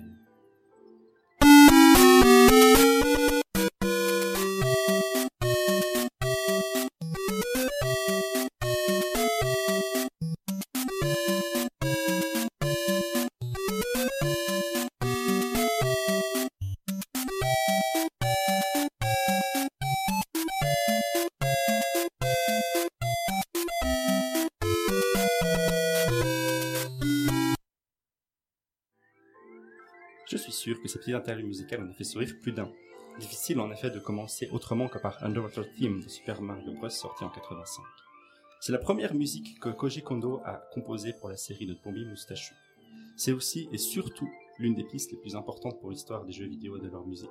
Koji Kondo s'est directement inspiré du jeu, c'est-à-dire Super Mario Bros, et des actions de Mario pour créer ses musiques. Le thème principal, Overworld, nous avons écouté un petit remix version Mario Sunshine à la pause avant que tout le monde connaît dès les premières notes et s'inspire des petits pas rapides et des sauts gracieux de notre plombier lorsqu'il est sur terre ferme. Lorsque ce dernier est dans l'eau, et nous avons entendu la musique juste avant, santé Valentin. Si. Lorsqu'il est sous l'eau, il est tout sauf agile, il devient lent, il flotte au gré de ses sauts. La musique correspond. Le rythme ralentit, les notes sont tenues plus longtemps, elles passent l'une à l'autre plus naturellement. La plus grande différence cependant est la mesure. Elle passe du temps 4-4, c'est-à-dire le temps le plus commun, à la mesure 3-4, celle qui est généralement utilisée pour les valses. Il n'est pas dur de comprendre ce choix. Lorsque Mario nage, il le fait par petits bonds. Il monte et descend sur nos écrans comme le feraient des danseurs lorsque nous regardons un ballet, ou comme Michel Dante lorsqu'il, notre mascotte, lorsqu'il arrive en cours, Avec toute sa grâce. avec toute sa grâce. C'est sans doute la première fois qu'une musique d'un jeu n'a pas la mesure commune 4-4, mais c'est aussi une des premières fois où celle-ci n'est pas juste une collection de bruitages du type C'est très bien fait. C'est très bien Est-ce que c'était écrit sur ta feuille? C'était- Il a écrit piou piou pom pom. j'ai écrit le piou piou pom sur, ma- sur mon script, tout à fait. Je confirme, j'ai le script sous les yeux. C'est la première fois, et ça c'est très important, c'est la première fois qu'une musique composée pour un jeu n'est pas considérée comme une simple musique de jeu. C'est bel et bien une valse. Koji Kondo a placé une musique originale d'un jeu dans la suite logique de l'histoire de la musique. Avec ce petit morceau de même pas 30 secondes, il a réussi à rendre légitime la musique des jeux vidéo. Et ça, c'est super important. La série des Super Mario Bros. a aussi instauré certains clichés des niveaux aquatiques. J'ai mentionné plus tôt les contrôles qui se ralentissent ou euh, les personnages qui deviennent tout sauf agiles. Et ça, c'est quelque chose qu'on retrouve dans beaucoup de jeux vidéo. Mais a aussi laissé la trace pour la musique euh, des jeux vidéo. Les mécaniques plus lentes de nos personnages ont tendance à avoir encouragé la production de musique au rythme doux. La valse, spécifiquement, a été laissée pour Super Mario Bros. le premier du nom. Mais la façon dont Koji Kondo enchaîne ses notes, comme des arpèges, c'est-à-dire quand les notes d'un accord sont jouées dans un ordre soit ascendant, soit descendant, a été largement de reprise. Les arpèges, donc, sont utilisés fréquemment, pour ne pas dire tout le temps, dans la musique des niveaux aquatiques. Un arpège ascendant symbolise les bulles d'air qui remontent à la surface, alors qu'un arpège descendant, pardon, quant à lui, renvoie à l'image de la plongée. En parlant de plongée, je propose cet extrait qui va sans doute faire très plaisir à Anatole et Antoine.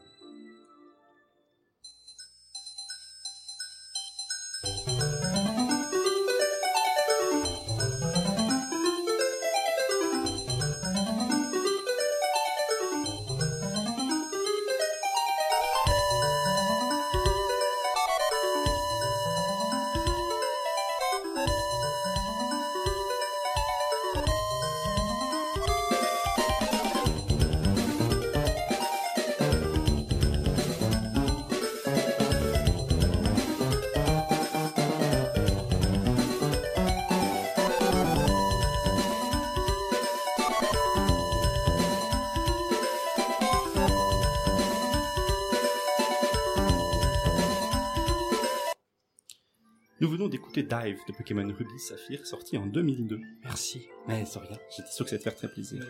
Comme vous avez pu l'entendre, les arpèges descendants donnent cette impression de flottaison, qui est caractéristique des scènes de plongée de ce Pokémon. Je viens de dire 2002, nous sommes donc 17 ans après la sortie de Super Mario Bros. L'influence de Koji Kondo est partout.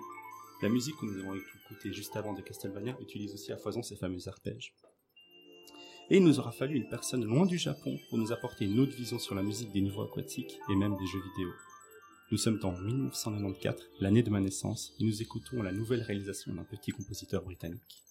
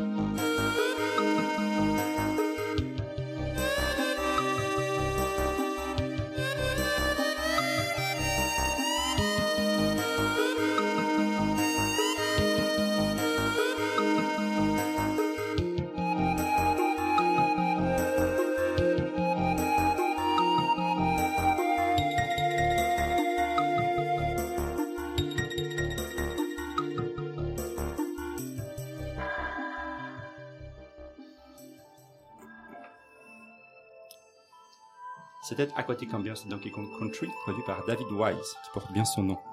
Mais pendant l'écoute, j'avais vu notre petit Nathan qui te dire quelque chose. Ouais, il y, a, y vraiment une impression super bizarre quand j'ai écouté, surtout le, la première euh, la première moitié de, l'extrait.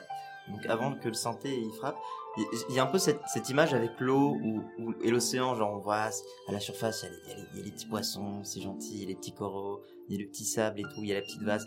Mais quand, quand t'écoutes un peu, t'as aussi, c'est, à la fois c'est paisible et c'est rassurant, mais il y a un petit côté un peu inquiétant au morceau, je trouve. Avec comme une espèce de, de, de, de, de, de basse euh, qui, est- qui est faite sûrement sur un synthé. Ouais, tout à fait. Et il il y a ce truc, tu, tu sens que genre sous, euh, sous les petits poissons, il y a genre une espèce de monstre aquatique qui rôde et qui va te bouffer, tu vois. C'est vrai Comme, que ça comme joue bien dans, sur les comme dans l'eau normale. Ouais, La, ouais, la double thématique de l'eau en fait. Ouais, Ouais, c'est ce que t'avais dit justement, c'est à la fois c'est rassurant mais c'est inquiétant ou un truc comme ça. Je sais t'avais vastes espaces menaçants. Voilà. C'est ça. C'est pour ça que, que j'ai choisi. Tout à fait. euh, au lieu de produire une piste qui s'inspire du jeu, David Wise nous immerge dans l'univers marin. C'est pour ça que ça, ça a vraiment tout changé dans la, la composition des musiques de jeux vidéo et même euh, de la musique tout court. On est loin du rythme euh, ou de les mesures des valses qu'on a écoutées avant avec euh, les musiques de Mario. Aquatic Ambiance, elle, n'a pas de rythme. On entend vite fait des petits, des petites percussions euh, réverbérées. Euh, en parlant de réverbération, on a beaucoup remar- on a remarqué l'utilisation d'outils numériques comme des filtres ou des effets réverbérants pour imiter la grandeur de l'océan. Et je pense que c'est ça qui t'a fait euh, réagir Nathan, que, euh, ce qui donne l'impression de grandeur. C'est vraiment un super, super ingénieux d'avoir commencé à faire ça. profondeur surtout. Tout à fait. La mélodie qui apparaît à peu près en même temps que les synthés, on a l'impression qu'elle va se cacher derrière. Et elle n'est pas, elle est pas vraiment mise en évidence par, par les synthés qui l'accompagnent. Du coup, jusque-là, les musiques des jeux vidéo, elles cherchaient à mettre en avant une mélodie, comme on a pu voir avec, euh, écouter plutôt, avec la musique de Super Mario ou avant euh, l'intro de Castlevania qui servait en introduction à cette, émission. Mais là, David Wise, il renverse les règles. C'est la mélodie qui met sur le piédestal le jeu, et plus l'inverse. Les jeux du XXIe siècle font beaucoup usage des musiques d'ambiance, celles qui n'attirent pas l'attention sur elles-mêmes, mais qui visent à nous faire sentir dans le monde du jeu. Donkey Kong Country, particulièrement Aquatic Ambiance, les précède d'au moins une décennie. C'est le paradigme d'une nouvelle génération de musique. C'est pour cette raison que nous l'avons entendu en entier, et j'espère qu'il vous a plu. La musique que vous entendez en arrière-plan depuis que je vous parle, qui vient de Metroid Prime, euh, s'inscrit dans cette continuité, cette idée de musique qui va mettre... Ressentez, Valentin cette, idée de musique qui va mettre sur le piédestal le jeu et non plus la musique pour elle-même. On a également un autre petit exemple, et ce sera le dernier de l'émission, qui est beaucoup plus court, je vous le rassure.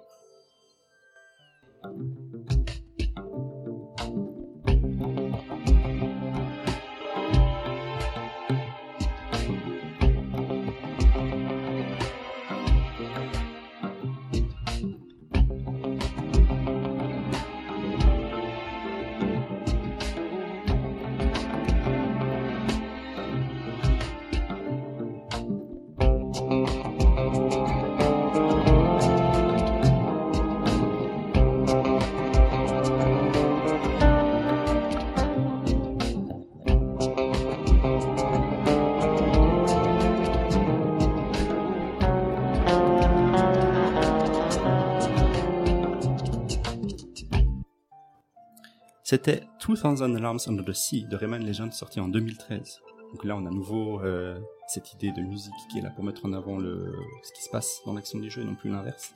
Quand on a commencé à l'écouter, euh, tous mes camarades ont dit « Oh, on dirait une musique d'un jeu d'infiltration. Ouais, c'est vrai, c'est euh, dans le niveau, c'est un peu ce qui est en train de se passer. Euh, Rayman passe sous l'eau pour euh, se cacher avant de continuer la suite de l'aventure. C'est exactement ça, c'est à la fois une musique d'infiltration et à la fois une musique de niveau sous-marin. C'est incroyable.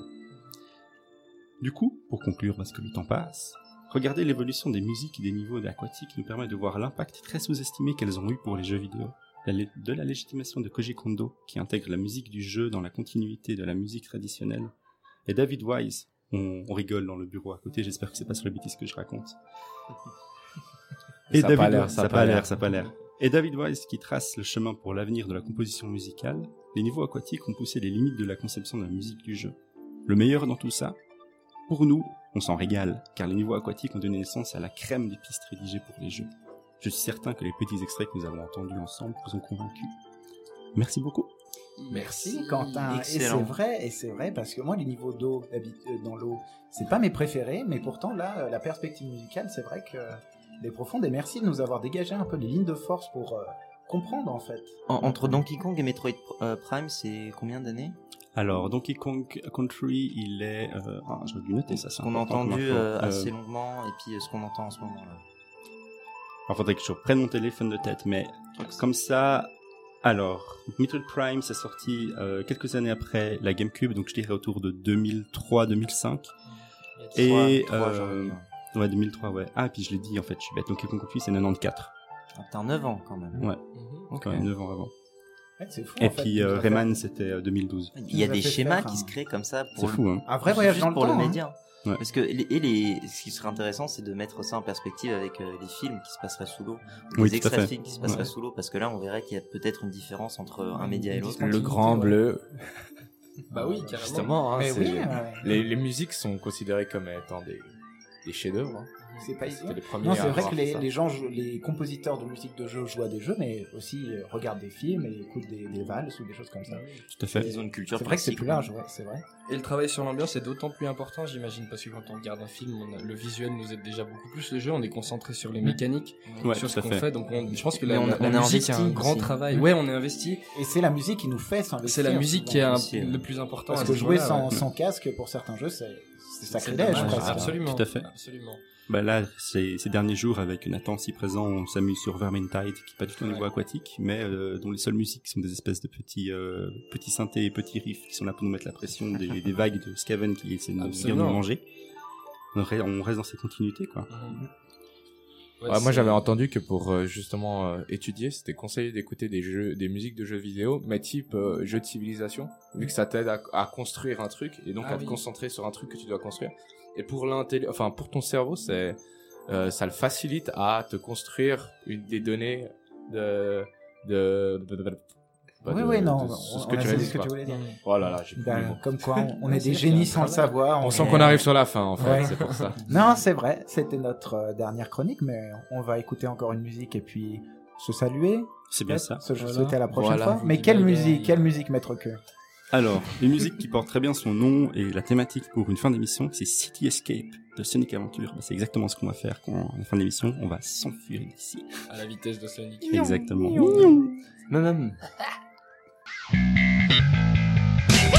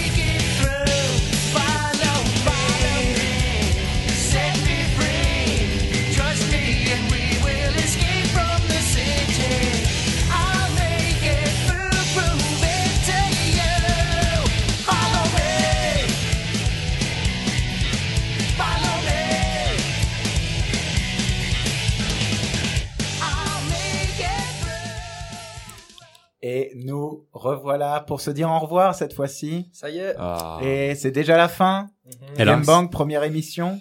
N'hésitez pas à nous dire euh, ce que vous en avez pensé. Mhm. Hein.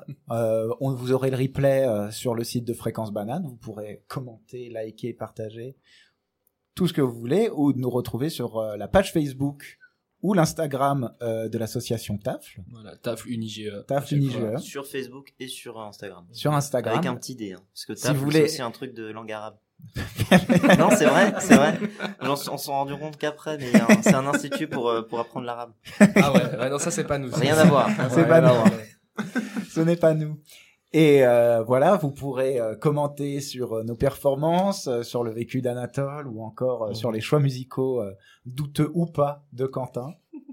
Et on aimerait remercier, bien sûr, celui sans qui l'émission n'aurait pas été possible, c'est-à-dire moi-même, bien sûr. Ah, Tout le monde s'attendait à ce que je dise Antoine. Non, mais je oui, bien pas. sûr. Je le sentais venir. Bien je, sûr, je bien le sûr. sentais venir. parce- C'est Antoine.